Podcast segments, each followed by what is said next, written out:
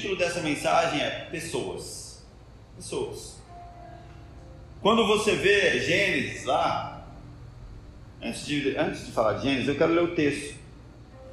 Abre a sua Bíblia aí, no livro de 2 Timóteo, capítulo 4, verso 9. Eu vou ler do 9 ao 13. É, a 2 Timóteo é a segunda carta que, que Paulo, o apóstolo Paulo, escreve para Timóteo. E ele fala aqui para Timóteo: procura-te Procura vir ter comigo depressa, porque Demas. Ah, desculpa, não falei o versículo?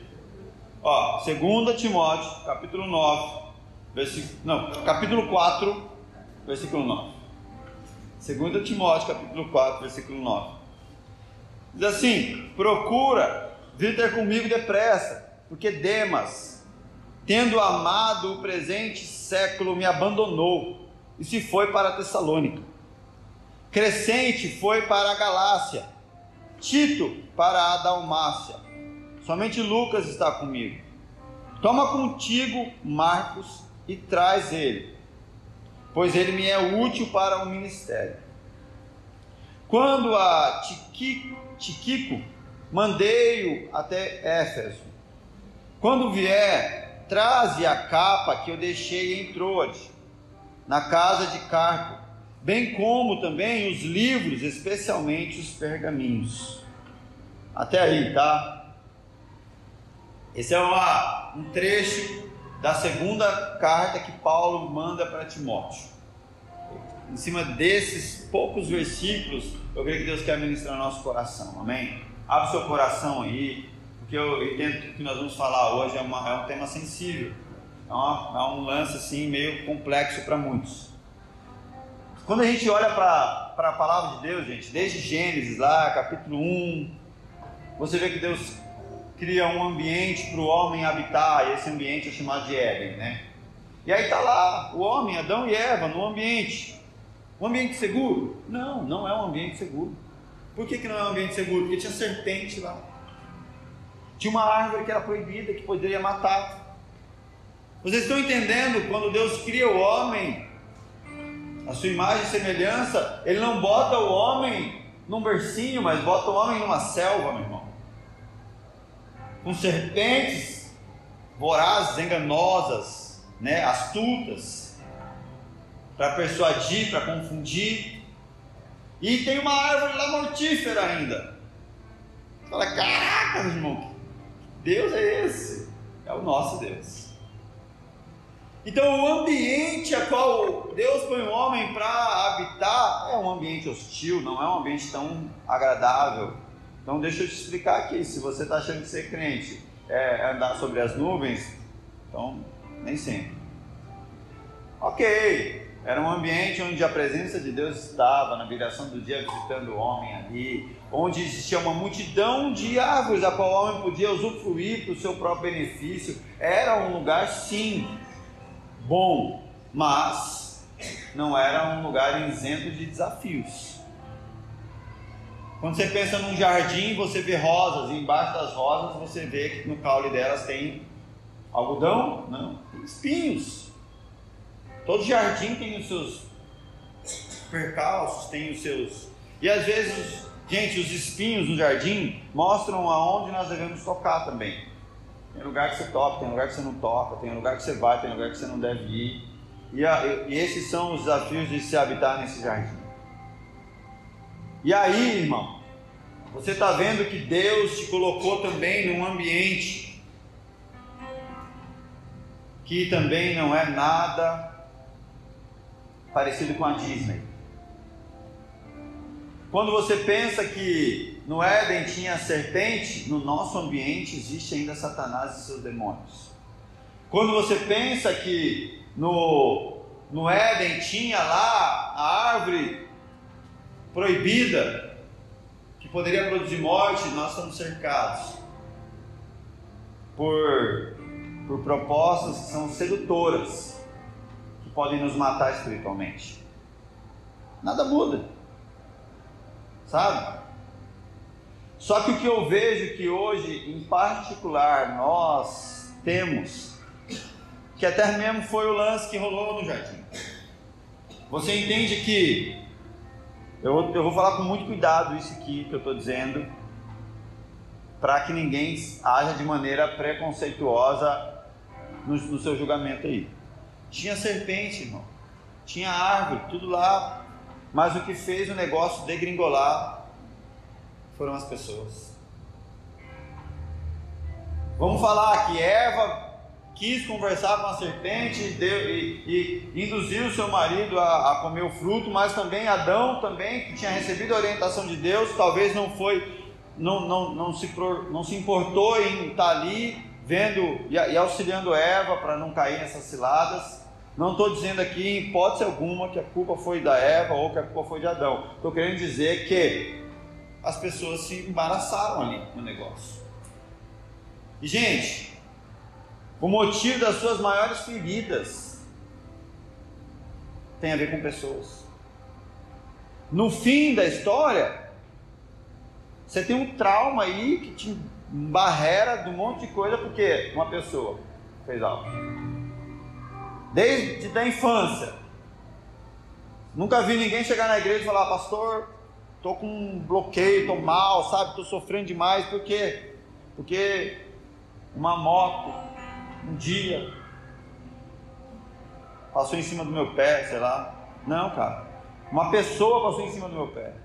Como com uma moto? Pastor, estou mal? Porque o meu cachorro me mordeu. gerou um trauma meu coração, não consigo mais viver e tal. Não, ninguém tem isso.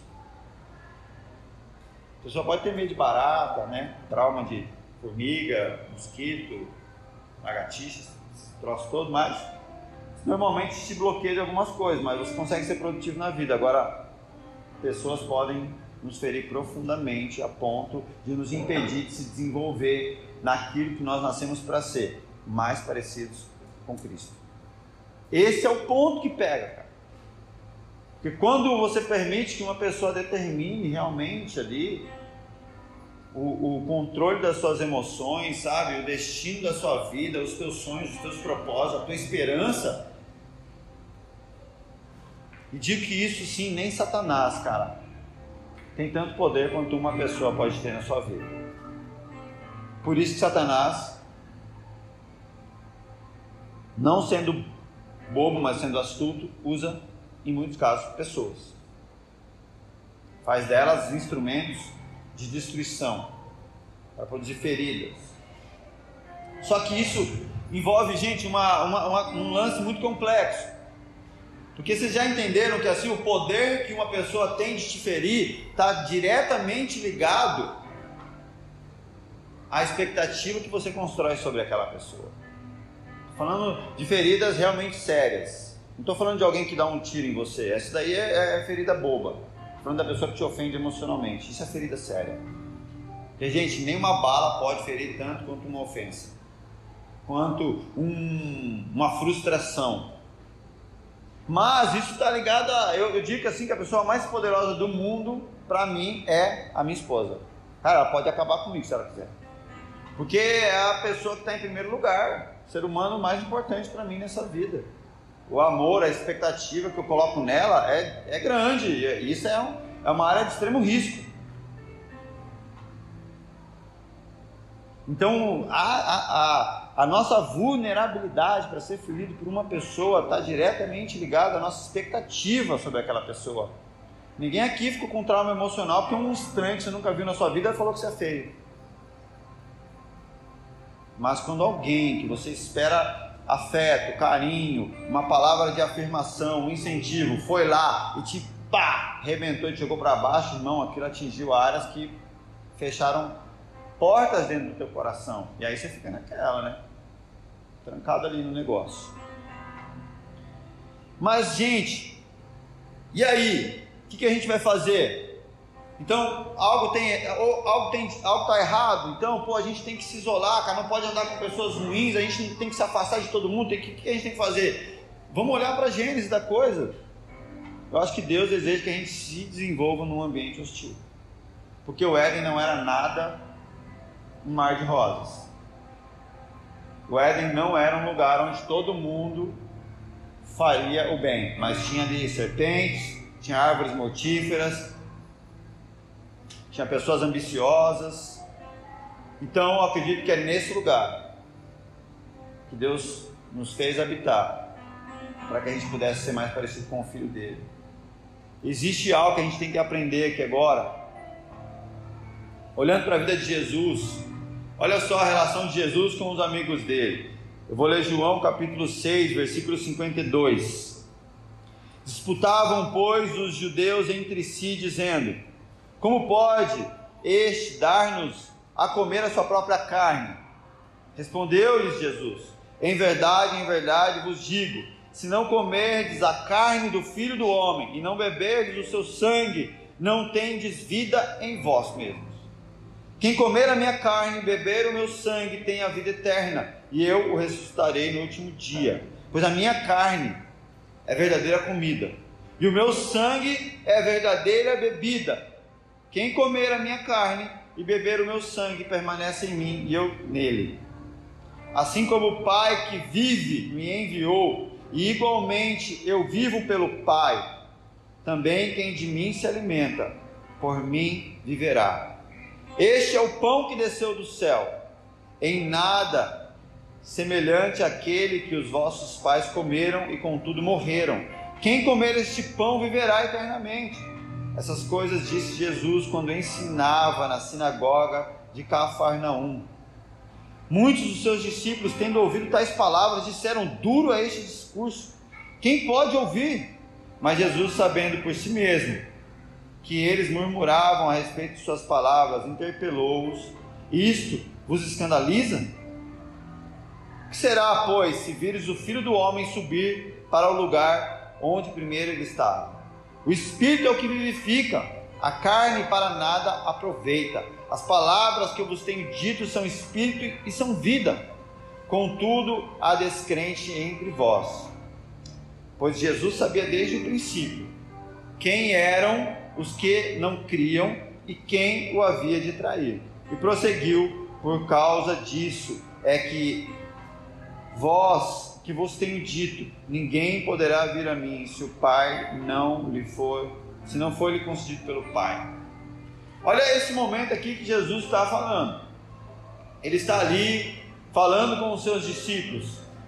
É importante a gente entender que não eram 12, eram 70 aproximadamente ali que andavam com ele. Jesus está falando com ele sobre Olha, ele está falando não de, de, de, de, canibalismo, mas ele está falando que ele iria ser crucificado.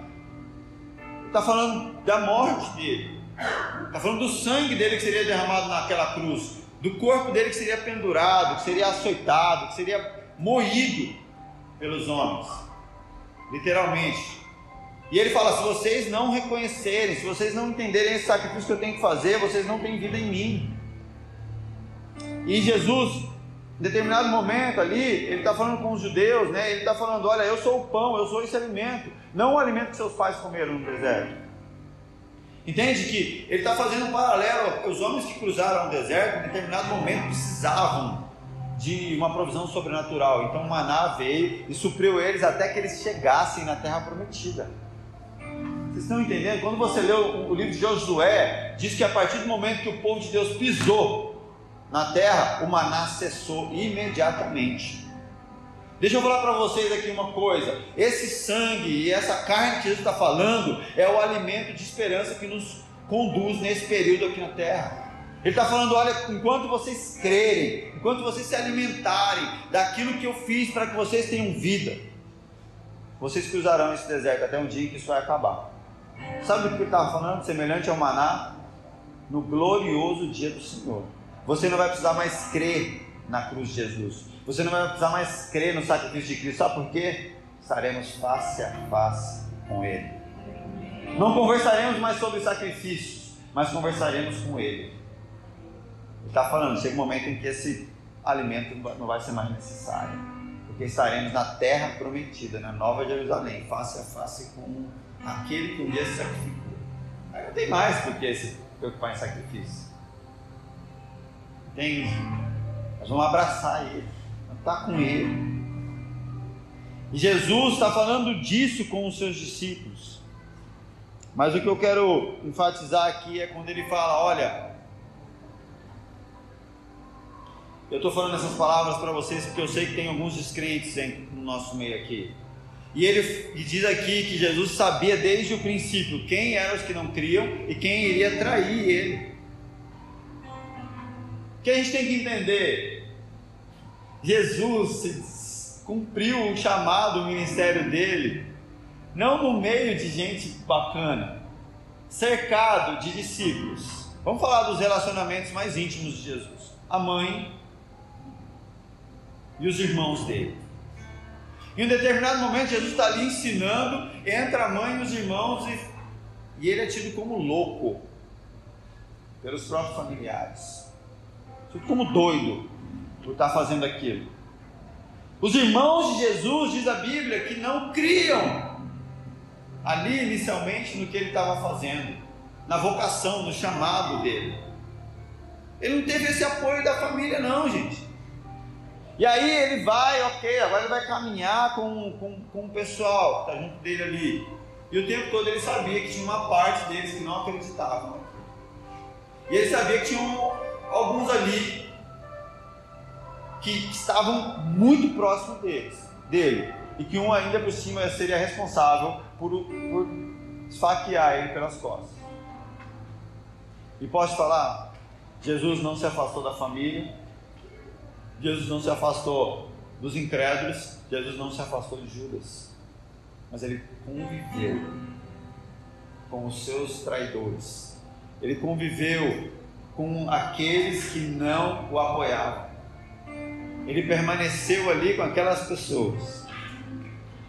Continuando esse texto, no versículo 66, diz assim: À vista disso, muitos dos seus discípulos o abandonaram e já não andavam com ele. Então perguntou Jesus aos doze: Porventura quereis também vós outros retirar-vos? Respondeu-lhe Simão Pedro: Senhor, para quem iremos? Tu tens as palavras da vida eterna, e nós temos crido e conhecido que tu és o Santo de Deus. Replicou-lhe Jesus: Não vos escolhi em número de doze, contudo um de vós é o diabo. Referia-se ele a Judas, filho de Simão Iscariotes, porque era quem estava para traí-lo, sendo um dos doze. Olha só nesse momento em que Jesus abre o coração dele e fala do lance mais profundo, do ápice, do, do porquê ele veio à Terra. A maioria da galera sai fora. E aí ele ainda vira para os doze e fala: Olha, se vocês quiserem ir embora também, podem ir. E ainda ele tem, deixa claro: um de vocês ainda por cima é o diabo e vai me trair para que eu seja morto. Entende que Jesus ele estava cercado de relações de interesse. Pessoas que só queriam estar perto dele por causa do pão, por causa do peixe, por causa do milagre.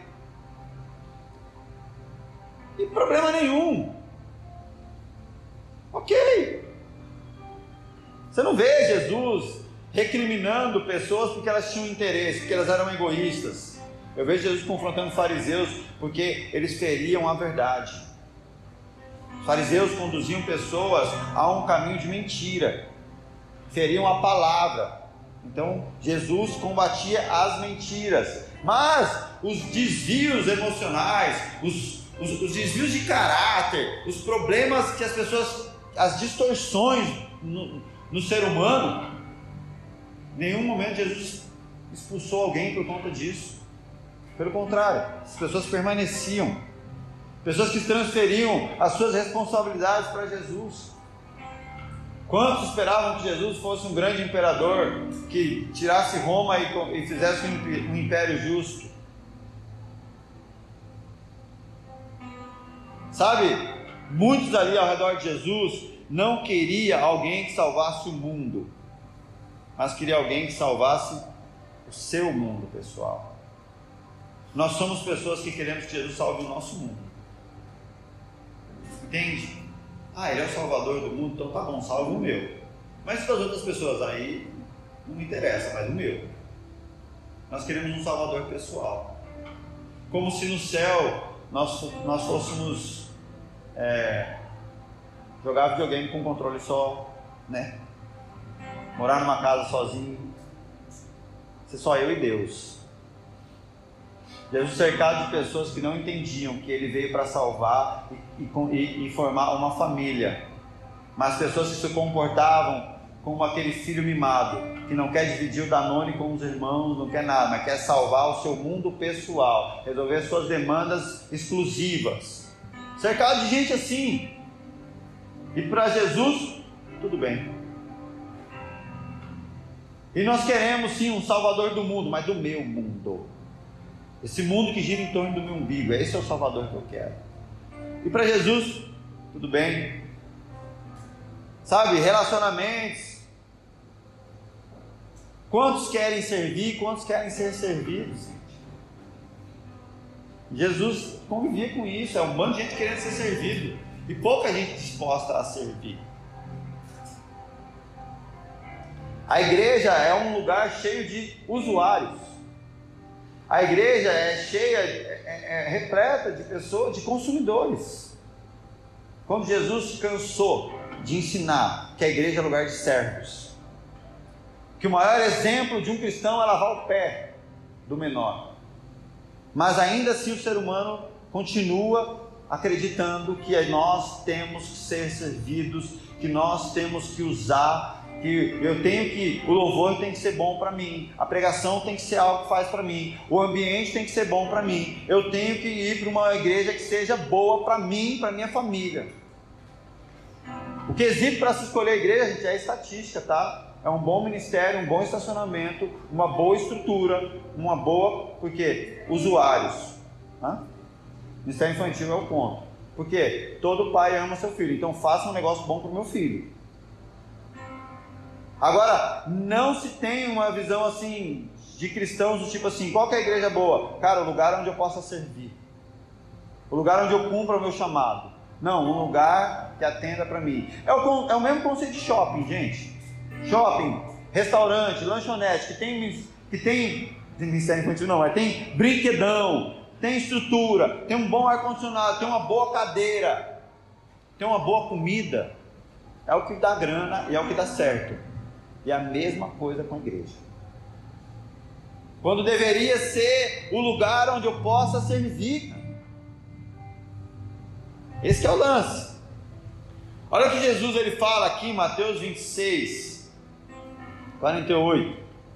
Ora, o traidor lhes tinha dado este sinal: aquele em quem eu beijar é esse, prendei-o. E logo aproximando-se de Jesus, lhe disse: Salve, mestre. E o beijou. Jesus, porém, lhe disse: Amigo, para o que vieste? Nisto aproximaram-se deles, aproximando-se eles, deitaram as mãos em Jesus e o prenderam.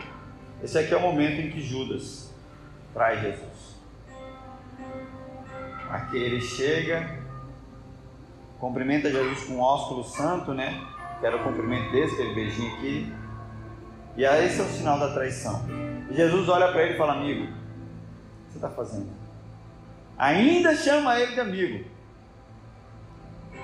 Esse é o homem que Jesus conviveu. Não só conviveu, mas sabe o que Jesus fez? Oh, cuida de toda a nossa grana. Querido, de verdade. Dinheiro é sinal de segurança para todos nós. Sabe o que Jesus fez com a segurança dele? Deu na mão do bandido.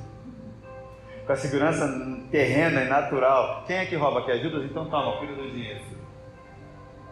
Será que isso ensina algo sobre dependência? Jesus Judas era o tesoureiro da galera ali, gente. Mas Jesus ele ensina isso numa parábola em Mateus 3, 24. Outra parábola lhes propôs, dizendo: O reino dos céus é semelhante a um homem que semeou boa semente no seu campo. Mas enquanto os homens dormiam, veio o inimigo dele, semeou o joio no meio do trigo e retirou-se. E quando a erva cresceu e produziu fruto, apareceu também o joio. Então, vindo os servos do dono da casa, lhe disseram: Senhor, não semeaste boa semente no teu campo? De onde, pois, vem o joio? Ele, porém, lhes respondeu: Um inimigo fez isso. Mas os servos lhe perguntaram: Queres que vamos e arranquemos o joio? Não, replicou ele, para que, ao separar o joio, não arranqueis também com ele o trigo. Deixai-os crescer junto até a colheita, e no tempo da colheita direi aos ceifeiros: Ajuntai primeiro o joio e atai-o em enfeites para ser queimado, mas o trigo recolhei no meu celeiro.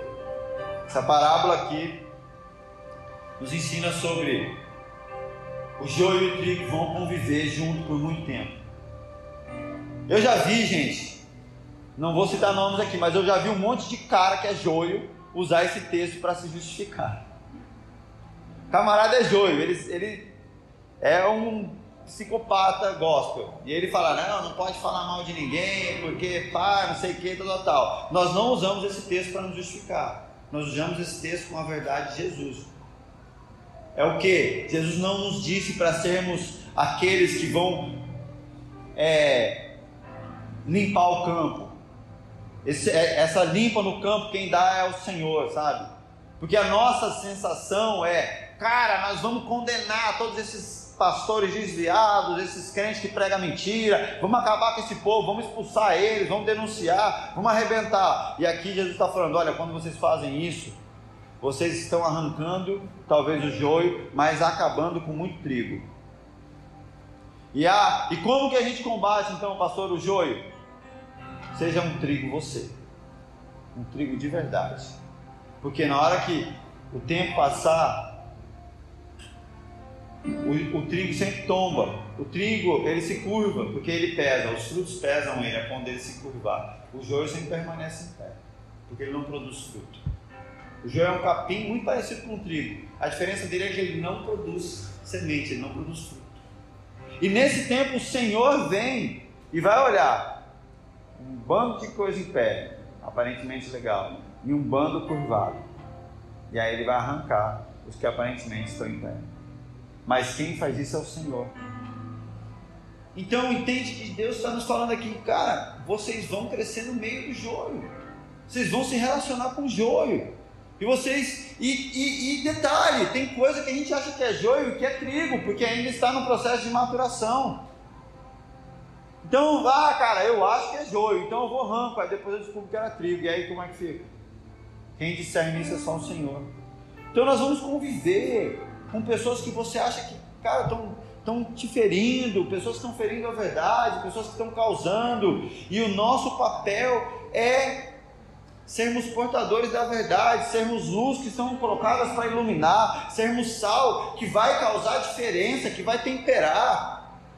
Mas nenhum momento Jesus nos chamou de foice, sabe, de instrumento de poda, de, de limpeza, mas não, instrumentos de luz, instrumentos de que produz sabor, que produz vida. Conviver, por isso é necessário conviver com os desagradáveis. Voltando aqui para o texto de Paulo, ele manda a sua carta para Timóteo ali. Você vê que Paulo cita várias pessoas, Paulo fala de várias circunstâncias, e o que, que a gente precisa entender, gente? Na segunda carta que Paulo manda para Timóteo, vocês, vocês estão aí ainda? Tá tudo bem? Vocês estão me acompanhando? Deu uma. Paulo manda a segunda carta para Timóteo, a gente tem que entender que Paulo estava na cadeia, tá? Não era uma circunstância legal. É a segunda vez que Paulo vai preso, e agora na segunda vez ele manda essa carta para Timóteo. E Paulo não só estava na cadeia, mas ele estava aguardando o julgamento dele para sua execução lá em Roma. Está preso. Só estava esperando os caras falar agora, pega ele e mata. Na cadeia. Tá? E nesse momento, todos que estavam com Paulo o abandonaram ou deixaram ele de alguma forma, ficando um homem só, que era Lucas. É isso que ele está falando aqui no texto que a gente leu. Procura vir-te comigo depressa, Timóteo, porque Demas, tendo amado o presente século, me abandonou e se foi para Tessalônica.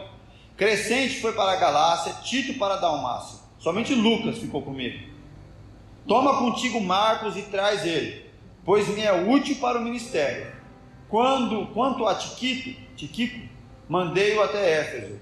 Quando vieres, traze a capa que deixei em Troade, em casa de Carpo, bem como os livros, especialmente os pergaminhos.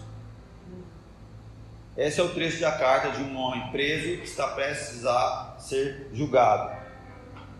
Depois de muito caminhar, depois de ser talvez um dos maiores apóstolos que nós já ouvimos. Sabe, gente, eu vejo aqui em Paulo o modelo de um homem que termina a sua jornada glorificando a Deus. Eu vejo aqui não um homem que, que, que mensura o, o resultado do seu ministério ou o, o, o êxito. Êxito que fala? Êxito. Êxito do seu ministério pelos bens que possui.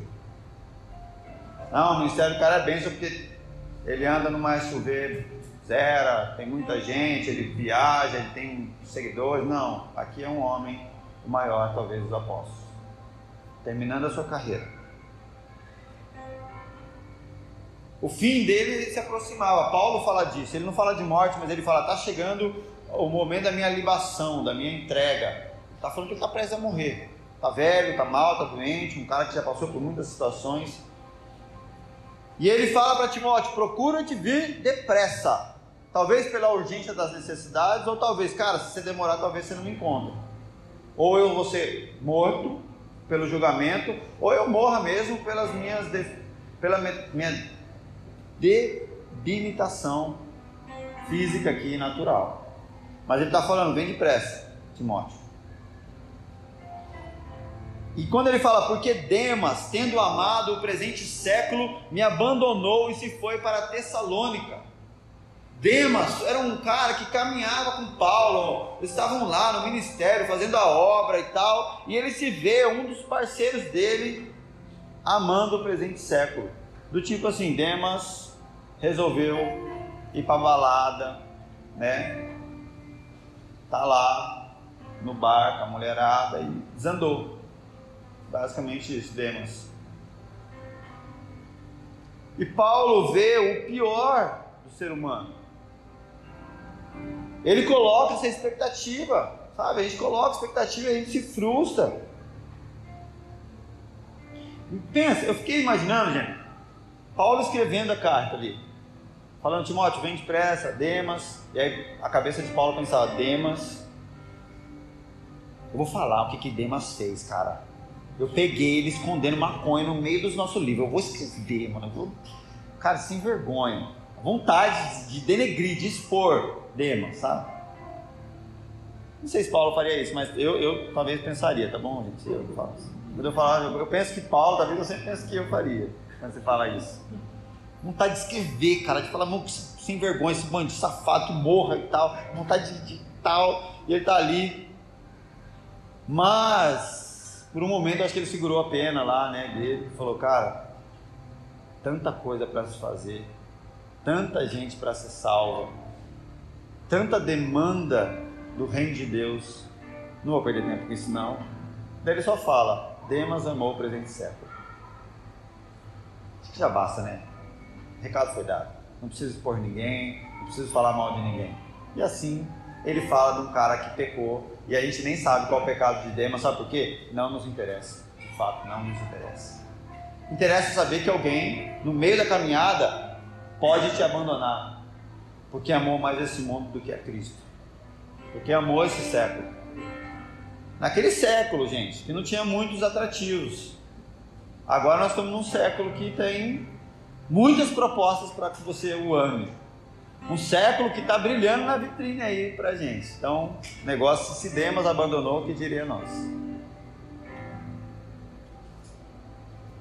Ele está falando assim, cara, grandes são os campos e poucos são os ceifeiros. Não vou me perder pensando muito em Demas, não. Tanto é que a, o que ele fala sobre Demas é curto e objetivo e claro, sabe? Olha o que Filipenses 3,13 diz: Irmãos, quanto a mim, não julgo havê-lo alcançado, mas uma coisa faço, esquecendo-me das coisas que para trás ficaram e avançando para as que adiante de mim estão, prossigo para o alvo, para o prêmio da soberana vocação de Deus em Cristo Jesus. Quando a gente lê algumas declarações de Paulo, elas se tornam jargão, elas se tornam adesivos de carro, elas se tornam emblemas de igreja, slogan, palavra de motivação. Aí o cara cita, esquece essas coisas para trás ficaram, para o alvo, igreja, ah, então vai! Ninguém sai correndo e sei lá, e vai fazer alguma coisa. Tipo assim, irmão, são frases escritas por um homem que estava sangrando, por isso que ele escreveu. Você entende? A selva que Deus te pôs para morar é a selva que te ensina a ser alguém melhor. É a selva que forma Cristo, o caráter dele em nós. Como amar se eu não tiver um ambiente onde eu posso odiar?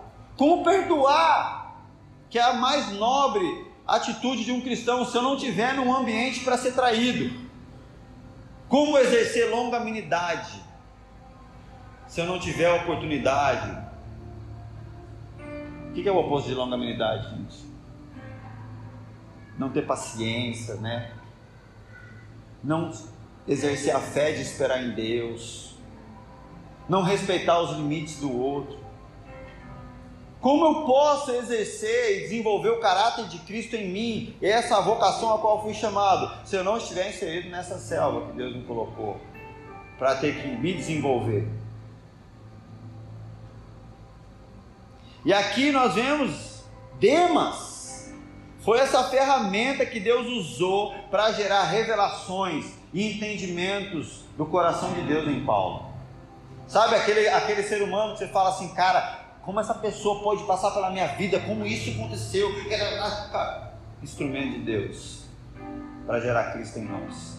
Eu, eu tenho várias dessas pessoas no meu histórico sabe? E, e confesso para vocês, nunca fui espiritual não. Sempre, na maioria das vezes, atribuí como enviado do diabo. Sempre falei, não, enviado do diabo, esse cara, que troço, nossa, acho que onde eu estava, o que aconteceu, porque eu não percebi e tal. Hoje, com mais calma, eu olho e falo, cara, instrumento de Deus. Me ensinou a amar, me ensinou a perdoar. Esses dias mesmo, eu, contei aqui na nossa, no nosso encontro, eu tive que celebrar um, uma reunião lá, um casamento, junto com um camarada, cara, que eu sei, bateu na mulher, roubou a igreja. Eu falei, não vou. Não vou, não vou estar mesmo junto com um cara desse. E aí o Senhor me fala, olha, quando quando Davi fala: Preparas-me uma mesa na presença dos meus adversários. Sabe? Você pensa assim, aqueles adversários tudo humilhado e você comendo uva, camarão. Mas aí o Senhor nos chama a olhar para essa mesa com o olhar de Cristo. O olhar de Cristo é: a refeição sou eu, que será devorado pelos adversários. É essa a mesa de Cristo. Então eu falei, Deus, eu vou. Eu vou para ser a refeição, para ser devorado naquele lugar. Que a minha morte sirva de alimento para alguém naquele lugar. E eu morri, irmão. Morri, meu irmão. Tive que morrer para estar naquele lugar, para servir de alimento para alguns. Essa é a mesa que o Senhor prepara na presença dos seus adversários. Seja você o alimento. Para que o pão da vida possa ser produzido dentro desse povo. Paulo, ele está falando aqui, ó. Crescente foi para a Galácia, Tito para a Dalmácia. Aqui não são pessoas que abandonaram Paulo, mas a, as demandas, sim. Paulo está vendo as demandas ali da obra, os campos são grandes e poucos são ceifeiros. Essa é a dinâmica da igreja. Então Paulo está lá, cara, doente, mal, preso e tal, mas ele vê a necessidade, sabe? Cara, o evangelho precisa ser pregado, isso precisa acontecer. Então, cara, vai, dá nada não, a gente se vira aqui, Lucas vai ficar comigo, bora. Então, meu, vai. Crescente foi para Galácia e Tito foi para Dalmácia. Bora, gente. A distribuição dos trabalhadores para dar conta da grande demanda do evangelho. Era isso que Paulo estava falando aqui muitos perdidos, em um mundo onde muitos perdidos e poucos dispostos a tomar sua cruz por esses perdidos. Assim, gente, é o avanço do reino de Deus, sabe? Assim o reino de Deus avança, assim o reino de Deus continuará avançando. Sabe como? A dinâmica é o desgaste de uma minoria por conforto de uma maioria. Assim é a igreja. Eu vejo uma minoria se desgastando, uma minoria suando, sofrendo, se ferindo, e uma maioria querendo se confortar às custas de uma minoria. Não sei em que lugar que você se encontra, sabe? Com, com que tipo de time você se identifica. Não estou aqui para acusar ninguém, estou aqui para te apresentar a dinâmica do reino. Foi assim, você vê a dinâmica com Gideão. Gideão é muita gente, muito covarde. Limpa esse troço aí. Mas, Senhor, é pouca gente para ir para a guerra. Mas eu não preciso de muito mesmo. Preciso de gente que está disposta a morrer. É disso que eu preciso. Nunca foi volume. E a dinâmica é essa, sabe? Quantos cristãos estão dispostos a se sacrificar e quantos cristãos estão dispostos somente a comer do sacrifício, gente? Você olhar, pode ser a proporção de 20 para 80, se bobear. Não sei dizer isso com clareza, porque é só Deus conhece o coração de cada um, sabe? Mas de fato é essa. O fato é esse. Paulo está falando assim, Timóteo, cara, campo, os campos são grandes e os ceifeiros são poucos, não dá para poupar. Tive que enviar o fulano o ciclano, porque senão, cara, eu sei que precisa. E aí, que eu quero falar para vocês aqui? Tudo isso são sobre pessoas. O Evangelho envolve pessoas, fala com pessoas, é, flui através de pessoas. Pessoas é a grande dinâmica do reino. O que sobe aos céus, o que vai habitar na Nova Jerusalém, são pessoas. E no fim, somente pessoas. Se a gente não entender que teremos que lidar com pessoas, todos os tipos de pessoas, porque o propósito de Deus é tratar com pessoas. Nós não entendemos o Evangelho. Sabe, eu não sou contra gente pet, cachorrinho, essas coisas, não sou contra. Só que eu acho que tem limite, sabe? Tem gente que é o seguinte, principalmente crente, cara, o camarada não tem paciência com um ser humano nenhum, mas ele lambe a boca do cachorro. Bora lá, por favor. Sabe, cara? De verdade, se doa para tudo que é tipo de animal, mas não se doa por uma vida, por um ser humano. Ah, eu não posso ver um cachorrinho na rua que eu pego. Glória a Deus, querido, faz isso. Talvez né, seu coração se move assim. Não tem problema, não é pecado. Mas aí, se move para todo tipo de cachorrinho perdido na rua. Mas vê um, uma criança lá, no farol, cara. Vê um camarada jogado na rua. Tá nem aí. Mas vê um cachorrinho. Sabe por que é fácil chamar cachorro, gente? Porque você manda, ele faz, você governa, você domina. Ser humano exige relacionamento, ser humano exige perdão. Você nunca viu um cachorro pedir perdão para ninguém, você nunca também pediu perdão para o cachorro. Vai, vamos botar os pingos nos is, né? Por favor. E aí fica nessa história. I love pet. Ah. Por favor, né? Esses dias eu vi uma igreja que fez culto pet, gente. Onde a gente vai? Para onde nós iremos? Então, irmão, esse lance aí, sabe? Ah, eu vou, eu vou arrumar um cachorrinho para treinar para depois ter filho. Arruma logo um filho, cara. Cachorrinho que nada, irmão, né? Ah, eu cuido de uma planta, depois cuido de um cachorro, depois eu vou cuidar de um filho. Sei lá, arruma logo um filho. Sei, fala por mim, né? Fala por mim. Comigo, acho que foi um tanto hardcore, acho que eu exagerei até. Exagerei. Nunca tive cachorro, não mal e mal cuidava de planta, de repente, pá, logo é três. Não aconselho assim todo mundo a fazer isso que eu fiz. Até que Deus, a não ser que Deus fale, né? Mas, gente, são pessoas o negócio. Paulo ele está mandando uma carta para uma pessoa para um amigo, sabe? Tipo um brother, oh. sabe? Olha só, fiquei, hoje eu tive uma experiência muito legal. O Léo é o nosso barbeiro, barbeiro da família. Vai lá, eu e as crianças, a gente corta o cabelo com o Léo, fica lá, as crianças brincam com o filho dele e tal, e todo esse lance. Léo nunca tinha vindo aqui nesse culto. Eu tô aqui na frente que vem o Miguel, me pega pela mão, pai, vem ver quem tá lá na frente, vem ver quem chegou. Eu falei, cara, quem chegou, velho? Meu Deus do céu, né? Aí que eu chego lá, ele fala, aqui, o Léo. Você entende a alegria de uma criança? Ele acha que ele fica, cara, o cara que corta nosso cabelo, tá na nossa igreja, mano, que coisa da hora. Tipo assim, ele pirou, Miguel. Uma pessoa alegrou ele, entende? No fim é isso que a gente vive. E Paulo está mandando uma carta, um e-mail, sei lá, um WhatsApp, um direct, falando assim, porque talvez se eu falar carta tem gente que nem entende, né? É um direct, um WhatsApp que Paulo mandou.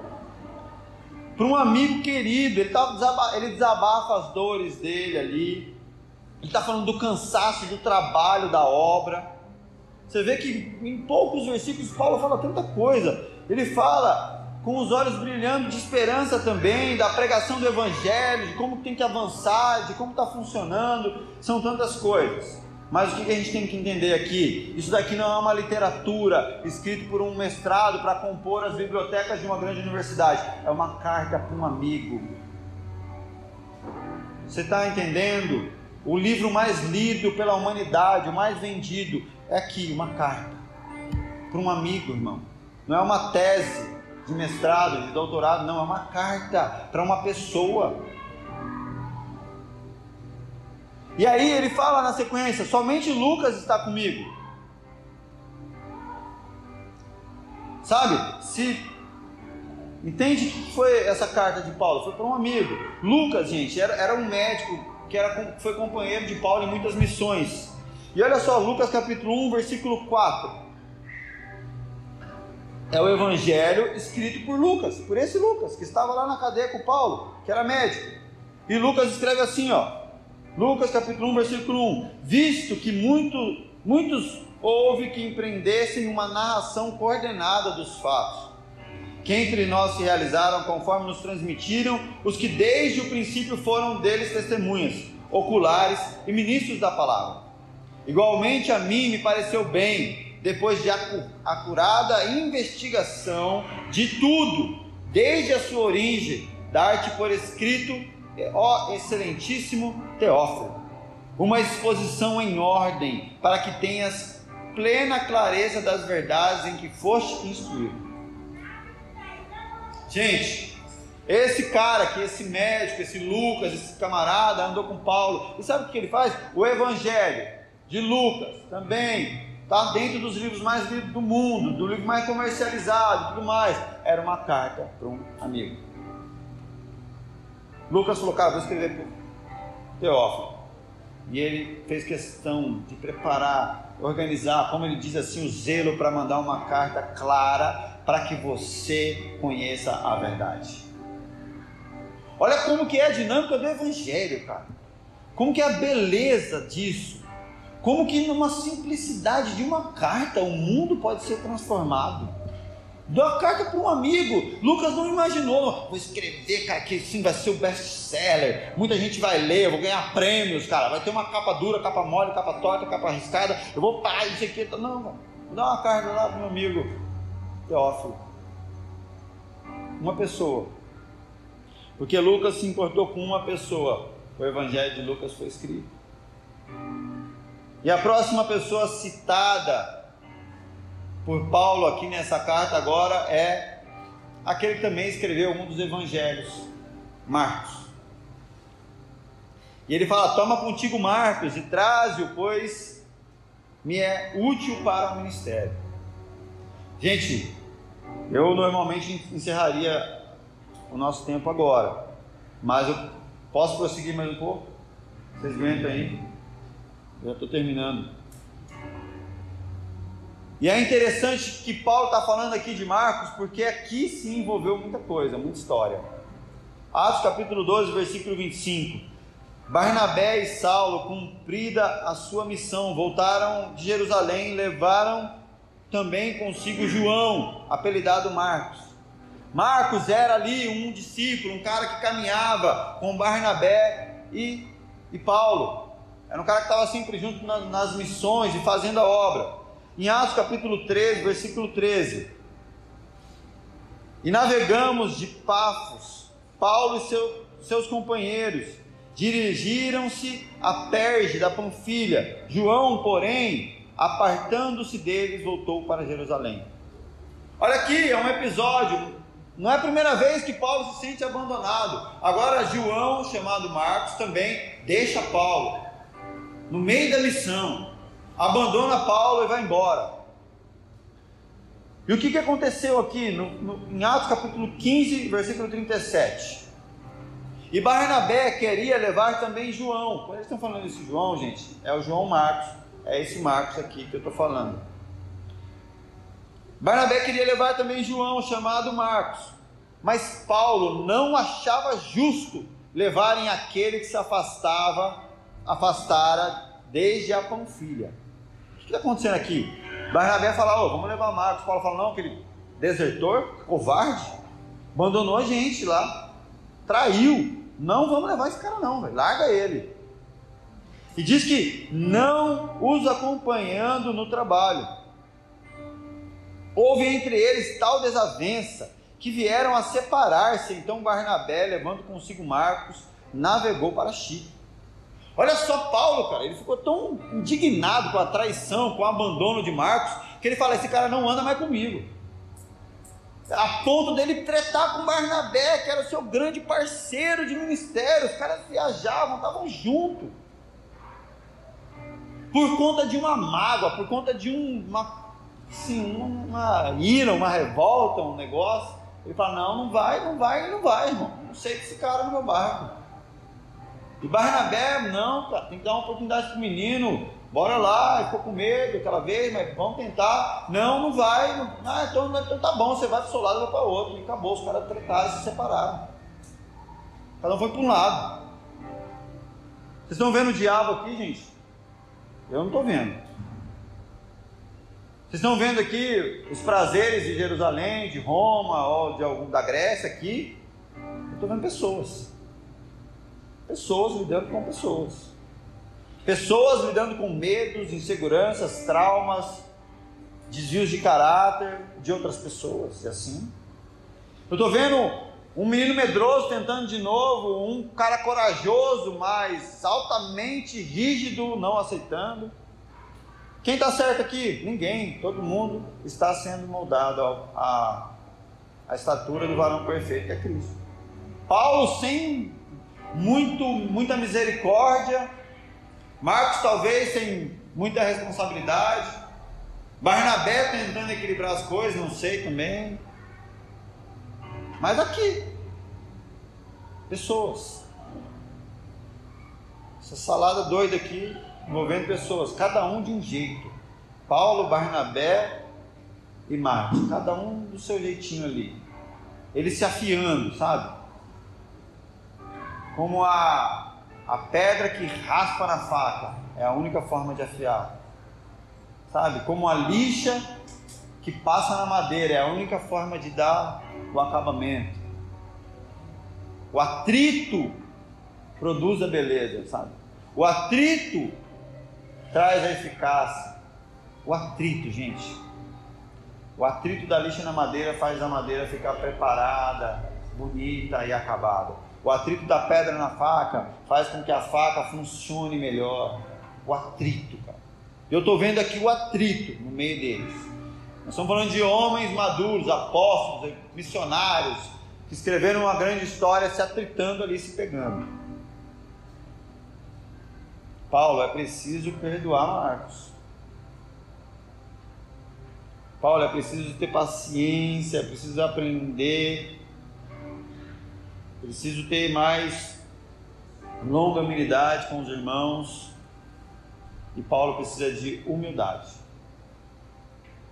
Mas o tempo passou. Sabe? Muitos atritos afiaram também Paulo. Sabe? Muitos atritos deram um, um acabamento melhor para o coração dele. A ponto dele falar: manda Marcos. Agora ele tem que largar aquele orgulho dele de lado. A ponto de dizer, aquele cara que me abandonou, ele me é muito útil. Preciso deixar esse orgulho de lado e, e reconhecer que eu preciso. sabe, ser quebrado, ter humildade de, de tomar uma atitude dessa. Gente, por favor, se você acha que você é um cristão, mas você não quer se envolver com pessoas, você não pode se dizer um cristão. Porque o Evangelho é para pessoas. A grande comissão é fazer discípulos. Só se faz discípulos se relacionando com pessoas, anunciando para pessoas a verdade. Alguns se relacionam com mais intensamente, outros mais é, são mais restritos, cada um dentro do seu temperamento, do seu coisa, mas pessoas. Pessoas e pessoas e pessoas compõem a história de Deus o Evangelho. Traze contigo, Marcos, traze, pois ele me é útil no ministério. Aqui, irmão, Paulo precisa se quebrar, precisa se descer no nível mais baixo de todos para poder reconhecer. No final da carreira, o camarada que estava naquela condição, ele teria que falar isso. E ele finaliza dizendo: Quanto a Tiquito, mandei-o para até Éfeso. Era mais uma medida administrativa da igreja. Tiquito iria agora para ocupar o lugar de Timóteo para que Timóteo viesse. E ele finaliza aqui no que nós lemos, ele fala: Quando vieres, traze a capa que deixei em Troade, em casa de Carpo, bem como os livros, especialmente os pergaminhos. Paulo está falando que ele largou a capa dele na, em Troade, na casa de uma pessoa. Ele está falando, pega a, a, a, capa que eu deixei no lugar. Não, eu deixei na casa do, de um camarada. Ele vai citando pessoas a qual ele caminhou, ele conviveu e ele viveu. E Paulo está falando assim: ó, eu tenho frio, sabe? Preciso da minha capa. Eu preciso dos meus livros, dos meus pergaminhos, eu preciso estudar. E muitas vezes, gente, né? Você vai entender que o frio que nós sentimos, às vezes, em todos os sentidos, espiritual, emocional, ele só vai ser suprido no dia que você abrir a sua boca e falar: olha, e chamar alguém para te ajudar. E chamar alguém para te cobrir, sabe? Não interessa o que você fez, cara. A maioria tem muitos homens de Deus, grandes, que estão à frente de grandes igrejas, de grandes ministérios, que estão com frio, que estão sofrendo, mas sofrem porque não conseguem falar. Preciso do fulano. Traz a minha capa, por favor. Que eu estou com frio. Então, irmão, não importa os, o que você fez, sabe? Aqui eu acho que se somar tudo que todos nós já fizemos, não chega perto do que Paulo já fez. Se somar o que, sei lá, todos os grandes homens da igreja brasileira fizeram, não sei se chega ao que Paulo fez. Nas condições e nos níveis de sacrifício que esse homem viveu. Vamos perguntar aqui, soltar uma. Um, lá no, no, no, Instagram. Quem aqui já foi é, açoitado pelo menos duas vezes? Não conheço ninguém no Brasil que já foi. Quem aqui já foi preso pelo Evangelho pelo menos duas vezes? Quem já foi apedrejado? Ninguém. Então, gente, nós estamos falando talvez entre nós, comparando com a liderança brasileira, ninguém conseguiu fazer o que esse cara fez na medida de sacrifício que ele fez. E ele está falando: preciso de fulano, preciso de você, preciso da minha capa, preciso que você traga. Estou com frio, estou necessitado. Tem momento em que é isso. Paulo foi um homem que aprendeu a doar muito. Mas ele entendeu também que a dinâmica do evangelho é que tem hora que você tem que chegar e falar, ó, oh, estou precisando. Porque pessoas se doam por pessoas e pessoas também podem suprir outras pessoas. É isso que nós temos que entender, sabe? A constituição da igreja é essa